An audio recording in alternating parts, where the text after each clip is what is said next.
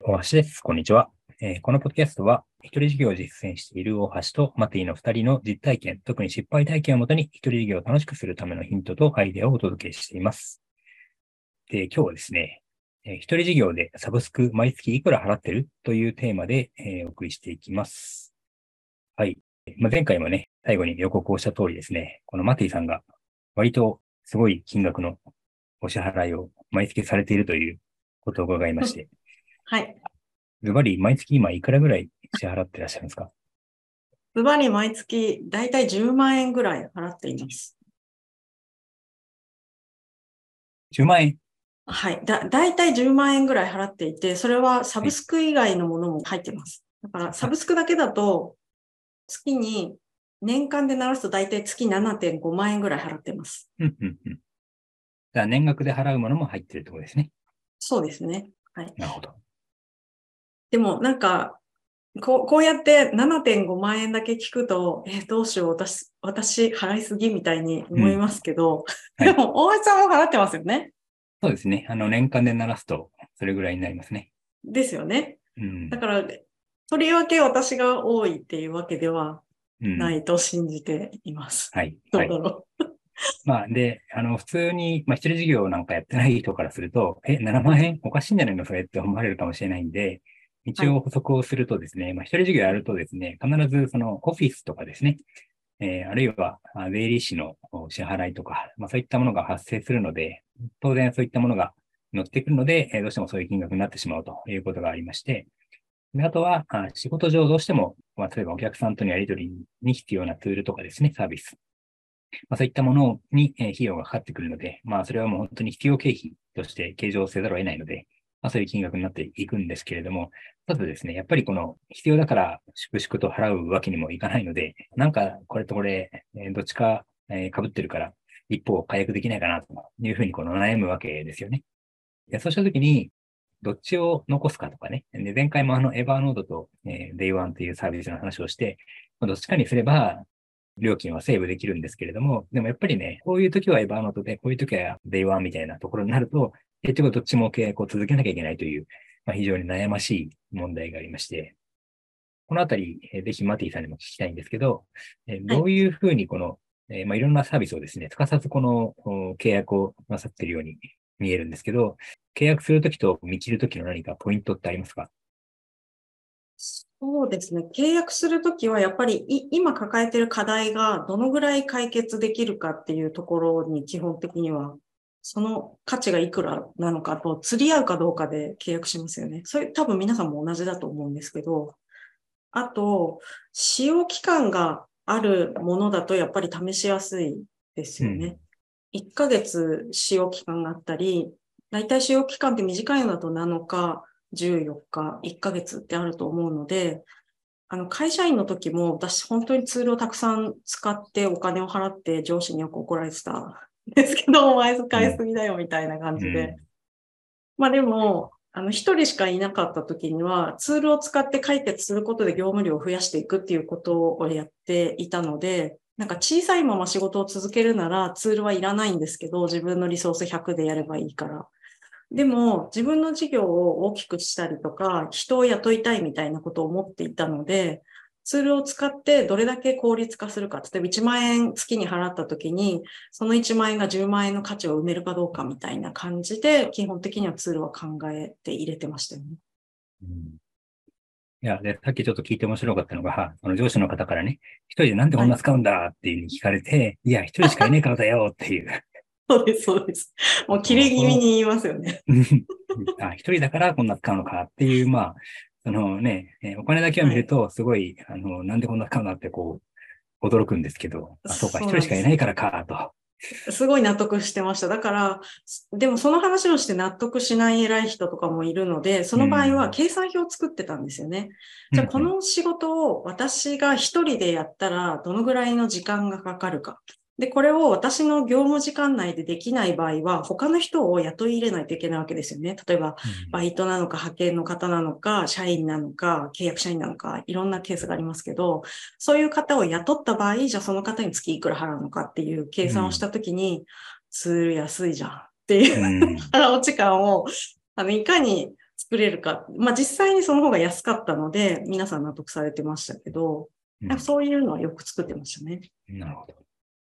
いやね、最近話題のチャット GPT なんかは、今日本円にすると2700円ぐらいなんですよね。そうです。払ってますね。でこの2700円で、あの、何の文句も言わずに、この何でもやってくれるというね。何でもってすごいですよ。よ。本当にすごいです。この間は効果測定の新しい表組を作るときに、この項目を目標設定したときに必要な項目はこれだと思うんだけど、それで表組作ってくれるみたいな依頼をしたら、パパーっと一瞬で作ってくれましたよ。うんうん。自分で作ると、なんかいろんな検証しながら作るので、結構時間がかかるんですけど、一瞬でできて、これ本当に2700円以上の価値あるよねって改めて思いましたよね。ね、文句一つ言わずに、何度でも文句一つ言わずに、はい。うん追加提案までしてくれますし。そう。ね、もっと短くとか、もっと長くとか、普通人に言ったら絶対切れられるところを、はい。何の文句も言わずにやってくださいますからね。はい。本当にありがたいです。うん。あとですね、僕が気になったのが、このはい年額で支払いをした方が、まあ、多くの場合お得じゃないですか。はい。でもそれを、その年額をせずに、あえて月額にするという理由がですね、割とはいそうかと思ったんですけど、そのあたり、はいいいですか？そうですね。やっぱりフリーランスになって、ま、まあ、一人会会社というか会社ではありますけど、もう実質フリーランスなので、やっぱり収入にこう波があるじゃないですか。で、こう、ずっと大きな波に乗ってるときは、全然年年額払いでも、はいはい、わかりましたよって言って、普通にペロって払えるんですけど、たまにこう、あ、ちょっと今月穴が開きそうなんですけど、みたいな時もあるので、なんかそういう時に、こう年額払いが立て続けに同じ月に重なった時が大打撃なんですよね。なんか、なのでい、いつもは例えば月に1700円とか1500円とかのものも、年額になると、なんか数万円、例えば3万円、4万円になって、そのぐらいだったら別に普通に払えるんですけど、それが3つぐらい重なると、普通に10万円ぐらいになっちゃうんですよね。うんうん。なので、これは良くない。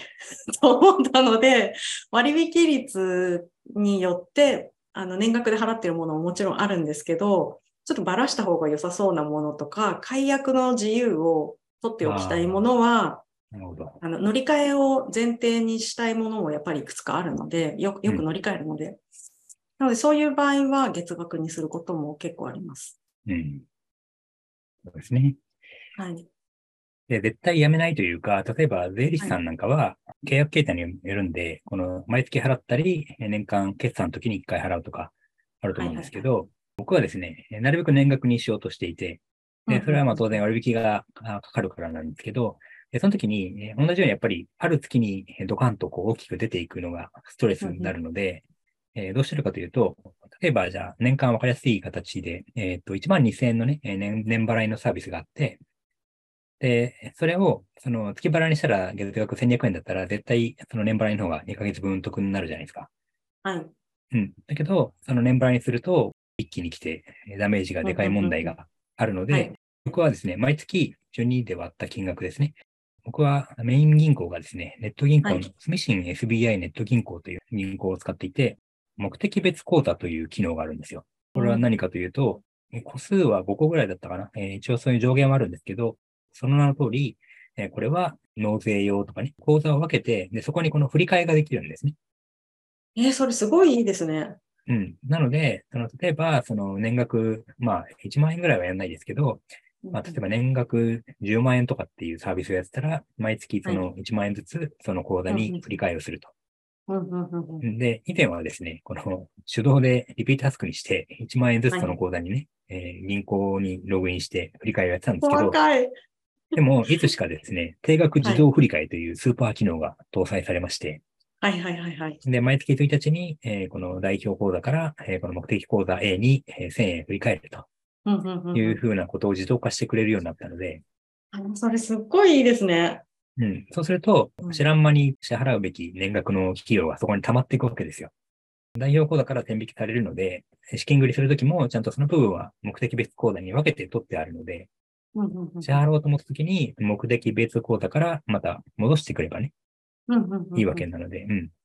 まあ、これは、あの、いわゆる封筒で予算管理するっていうののデジタル版と言えるかなと思うので、そうですね。うん。だから年1回払う、まあ、特に大きいのは消費税とかでかいじゃないですか。要するにね、入ってきたお金を全部自分のお金だと思ってしまうと、ダメージになるので、入ってきた、ね、入ってきた金額のうち、この分は消費税だからって12分割した金額をそちらに振り返っておくというのがあります。なるほど。だから私ももうね、今年から消費税があるので、それやりたいなと思ってたんですよね。そう。前的だったら、大した金額じゃないので、できるんですよ。そうですよね。だけど、年に1回だと、え、なんでこんな払うのっていうふうに、うん、え途端にこの怒りが湧いてくるので、はい、この怒りを12分割すればいいという。なるほど、そうですね。まあこれはぜひ、ちょっとね、住信 SBI ネット銀行でしか今のところできないので、そうですか？うん。ちょっと調べて検討したいと思います。はい。あとは、あの、ちょっと、先ほどちらっと見て気になったのが、あの、えー個人のですね、マネーフォワードミーというのがありまして、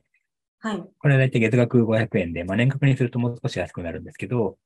はい。で、まあ、ご存知かもしれないですけど、あの、マネーフォワードにはですね、いくつか紐づいているサービスがあって、で、はい僕はその中でもマネーフォワードの電気というのを契約してまして、はい。で、これはまあマネーフォワード経由で、いわゆる新電力のですね、新エナジーという会社の電力会社なんですけど、まあ、そこに、はいえー契約をすると、マネーフォワードミーのプレミアムの500円がですね、無料になるというものええがあるので。知らなかった。え、マジですか？え、だっはいて、散々、散々だってあのバナーが出てくるじゃないですか、マネーフォワードミーのアプリに。あ、もうなんか無意識に出てきたものは全部消すって感じです。なもう視界に入らないです。もう出てきた瞬間に怒りが湧くので、マネーフォワードの担当の人に文句言ったぐらいで、お金払ってんのにどうして広告出すの？みたいな。うん。まあでもそういう意見は、時々ツイッターとかでも見ますね。確かに。うんはい。ね、気づかなかったです。あとは、その、電気が変えられなければ、その、マネーフォワードの光、あの要するに光回線。これもやっぱり、マネーフォワードが仲介している会社と契約をすると、同様にプレミアムの金額が無料になると。多分ね、この500円の割引の方が僕は大きいような気がしていて、そうですよね。年間でずっと払ってそうなんますし、ですよ。もう数年払ってますしね、これ。で多分、マネーフォワードのプレミアムは僕はやめないと思うので、まあ、電気もやめることはないと思うので、そうですね。これでいいかというのはありますね。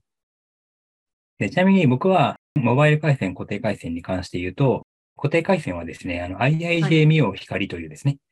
あの、IIJ ミオという、はい、老舗の通信会社がありまして、月額3696円なんですよね。はい。光回線が。で、あの、うんモバイルが eSIM を使っているので、2ギガで月額440円なんですよ。すごい金額ですよね。何回聞いても。うんでも2、2ギガだから、まあそんなね、はい。僕はそんな外出しないからこれでいいんですけど、まあはい。とはいえ、あの2ギガだと心もとないので、えーうんうん。サブ回線として、まあむしろまあこちらがメイン回線なんですけど、楽天モバイルをお契約していて、こちらははい。3ギガまでだったら、税込み1078円なんですよね。安いですよね。うん、なので、楽天モバイル3ギガとえー IIJ ミオの2ギガで、まあ一応5ギガ使えるので、うんうん。まあこれで大体足りるかなという感じで、はいで、しかもですね、この IIJ ミオ光は、このはい IIJ ミオのモバイルを契約してると、はい。えーなんと660円月額から割り引いてくれるんですよ。ほんで、これだけ安いのに割引くって本当にうん すごいですよ。よね。実質、えーモバイル回線440円をマイナス220円で使ってるという。すごいですよねう。ん、だから毎月220円もらって2ギガ使わせてもらってるっていう形になるので、い、や、なんだこれはと毎月思いながら使ってるんですけど。で、あと楽天モバイルは、まあご存知かもしれないですけど、楽天リンクというアプリを使って電話をすれば、うんあの無料で通話し放題なのと、あとはまあ留守電も無料なんですよね。はいはいはいはい。で、普通あの、10分かけ放題みたいなサービスが他にもありますけど、留守番電話って毎月330円とかね、別の料金がかかっちゃうので、はい。それを考えると、楽天リンクというアプリで留守電もついてるから、1078円かかるけども、他の会社にあ乗り換えがたいというところがあって、で、まあ、あとさらに、6月からは最強プランという プランに切り替わるので、そうでしたね。KDDI のね、えーローミングのところが5ギガまでしか使えなかったのが、あそこも無制限になるし、えとはいえですね、例えばビルの中とかね、えー地下とかで繋がりにくいというときは、えーローミングが本当に使えるのかっていうのは実は、えー怪しくて、で、当然あの KDDI としてもそう、あの au 回線をえー契約してる人を優先するので、うんそこに関してはどうでしたろうっていうふうなまあコメントを記事で見かけたので、まあ、そこはそんなに期待はしてないんですけど。そうですね。うん。やっぱりね、試して損をしないと身につかないことってあるなっていうのはありますよね。そうですね。だからツールって全体的にそういうところありますよね。うんやってみないとわからないし、大橋さんにとってベストなものが私にとってもベストかどうかは使ってみないとわかんないんですよね。うん、うん。そうなんです。ですで、よあとね、そのね、ちょっと使っただけじゃわかんないことが、なんか1ヶ月、3ヶ月、1年と使って初めて見えてくることとかね、うんうんうんもあるので、で、あとは、あの、これは本当にあの、どうしようもないことなんですけど、一旦解約してね、そのツールから離れるじゃないですか。はい。そうすると、ちょっと表変してることがあるわけですよ。時々。はい。これはアップデートしたりとか、なんかリニューアルしたりとかね。そうするとはい、以前とは違ったアプリになっている、あの、化けていることが時々あるので、まあ、たまに戻ってみると。はいはいはい。うん。やると、あ、なんだ、これ全然いいじゃん、これってなったりするので、で、そればっかりは本当にあの、一度に一つのツールしかね、どうしても手の時間は限られているので、はい。うん、そうなると、もうそこはね、えー時々戻ってみるというですね、一見すると無駄なように思えるけども、でもそういうことをやらないと、うんなんか今がベストっていうふうにこの思ってしまうとですね、そこにこう囚われてしまうので、そこは難しいところだなというふうにも思いますね。そうですね。うんそれに高いからいいわけでもないし、安いからダメなわけでもないんですよね。そうなんです。そうなんです。本当にう。そうで。うん。IIJMA もね、440円だってちゃんと2ギガ使えますからね。当然ですけど。うんそれを1万円払えば100倍すごく使えるわけじゃないので。そうですね。うん、だからね、データの容量みたいなところで金額が変わるものは当然多く払った方がいいんですけど、それってそんなもんですよね。うん。多く払った方がいい場合って。そう。ですよね。だからなんか私がよく使っている SEO の記事を書くときに、キーワードツールみたいなやつを使って、どのぐらいキーワードが検索されてて、このキーワードで原稿を書けば SEO 何位ぐらい取れるよみたいなツールがあるんですけど、私がずっと使って気に入っていたやつは、1ヶ月で5000円ぐらい払ってたんですね。5000円とか6000円ぐらい払ってて。で、それをしばらく長い間使って、2年ぐらい使ってたのかな。で、1回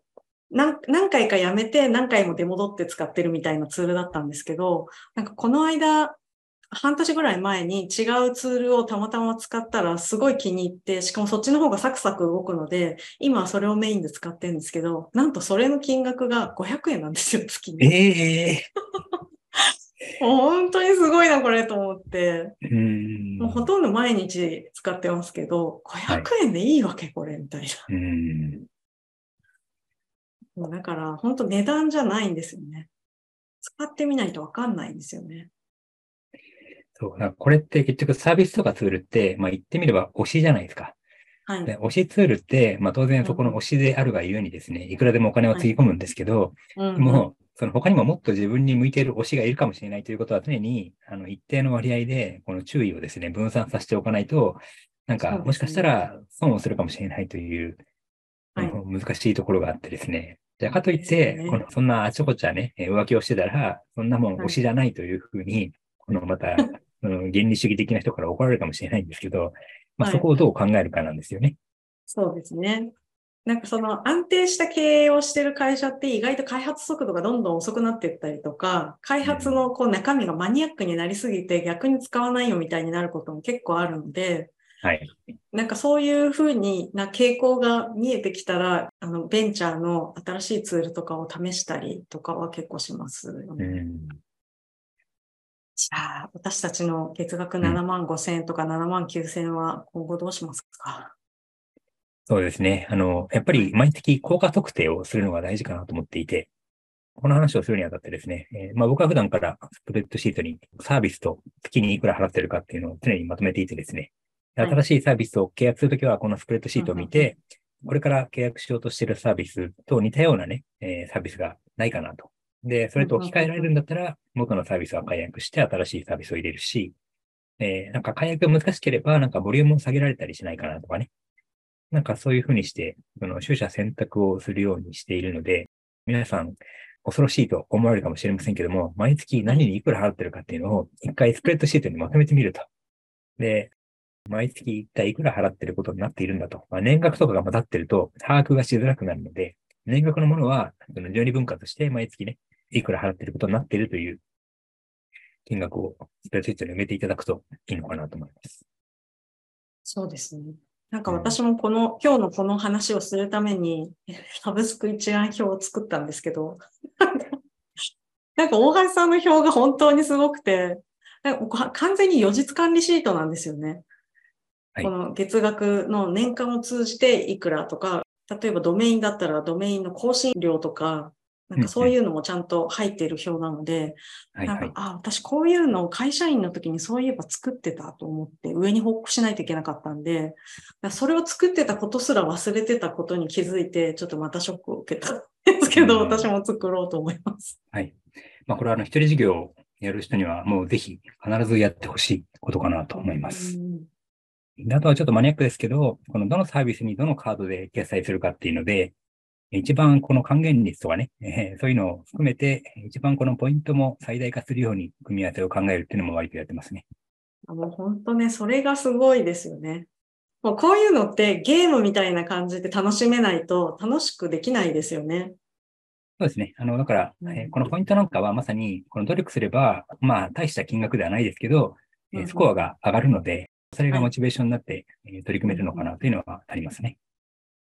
そうですよね。それに、このサブスクって、それこそ、えっ、ー、と、私は今が4年目ですけど、一人で仕事を始めて。で、大橋さんも二十何年、何でしたっけ ?3 年でしたっけ ?4 年でしたっけ？はい。その間ずっと、まあもちろん内容とか金額は変わりますけど、この支払いは中身が変わりながらずっとついて回るものじゃないですか。だから、なんか私、その自分の生活の中でポイントを使うのって、も、もちろんなんか、これに集約してこういう使い方をするっていう第一優先、第二優先みたいなやつとかを決めて全部、まあ私の場合は JAL マイルに突っ込んでるんですけど、それ以外のものはなんか違う楽天経済圏に入れるとか、なんかそのぐらいしかやってなかったのが、ちょっとこの大橋さんのポイント還元率も考えた組み方で、なんかこの仕事するときにこうやって組めるのって一人事業ならではだなって思いましたし、それをやることがやっぱり事業のブラッシュアップにもつながっていくんだなっていうのを、この表を拝見したときにすごい思いました。あと一点ですね。まあ、一人事業やってらっしゃる方は、必ず会計ソフトを入れられると思うんですけども、はい、えー、まあ、クラウド会計の場合は、だいたいフリーか、あるいは、えー、マネーフォワードクラウドとどちらかだと思うんですけど、はい、僕はまあマネーフォワードクラウドを使ってるんですけど、でこちらはですね、えマネーファードグループにはあの MFPay というクレジットカードがあって、で、これはあのクレジットカードと言いながら、まあ、プリペイドですね。プリペイドカードで、そのチャージした金額だけしか使えないというものなので、安心感のあるカードなんですけど、この MFPay の場合はですね、MF クラウドの支払いですね。えー、これに関してだけ、えー、ポイント還元率が3%になるので、もうその MF クラウドの、えー、支払いに関してはもうこのカードを使うとかね。えー、そういうふうにしていて、まあ、他にも MFPay で支払っているサービスがあるんですけど、やっぱなぜそうしてるかというと、その結局年に1回しかね、MF クラウドの支払いがないので、せっかくもらったポイントもですね、半年で執行しちゃうんですよ。はい。ということは、執行する前に使うために、毎月ですね、3点ぐらいの別のあるサービスの契約を MFPay にしていて、そうすると、まあ、毎月100ポイント単位で交換ができるので、まあ、そのポイントの有効期限が切れる前に交換をする。まあ、キャッシュバックですけどね。まあ、そういうことができるようにするとか、毎月この MFP にいくらチャージすると、ほったらかしにできるかっていうのを計算して、で、毎月その金額をその SBI 銀行からですね、これも定額自動振込っていう機能があるので、まあ、その金額を勝手に振り込んでおけば、チャージが切れることはないと。いやー、素晴らしい。私も表作ろう。はい。ただの支払い管理表じゃなくて、予実管理表を 作ろうと思います。ということで、じゃあ、はい、今日は、えー、一人事業でサブスク毎月いくら払ってるという話をしてまいりました。はい。はい、えー、何かご質問とコメントがありましたらですね、ハッシュタグ仕事のキャストもしくは、えー、問い合わせフォームからお送りいただければと思います。では、えー、今日もありがとうございました。ありがとうございました。あ、そうだ、ちょっと言い忘れたけど、まあ、楽天モバイルはね、3ギガを超えて20ギガまでは2178円なんですよ。つまり1980円なんですね。で、20ギガで2000円だったら、まあいいかとも思ったりするんで、だからもうね、はいあの IIJMIO はまあ一応もう完全にサブ回線で使わずに、この楽天モバイルだけにしようかなと思ったり最近はしてますね。うんうんうんうんつまりこのちまちまさ、ギガを消費してるかをチェックするのも割とコストというか、確かにスト。レスなので。管理コストがかかるんですよね。うんそうなんですよ。すごいわかります。20ギガは使えないんです、僕はさすがに。せいぜい10ギガなんで、だったらもういいやと思って。で、しかも、なんなら、あの、ポイント毎月8000円ぐらいもらってるので、うんもうそのポイントで 賄えてしまうので、期間限定ポイントも翌月末までしか使えないポイントとして付与されるので、だったらもう使えるものは使っておこうみたいになりますよね。うん。あと、実家の家を僕が相続したので、固定資産税を払ってるわけですよ。はいはいはいはいはい。で、今ね、楽天ペイで、えーそういう税金を払えるようになったから、この楽天ペイで払えば、もうこういう期間限定ポイントも消化できるし。確かに。うん。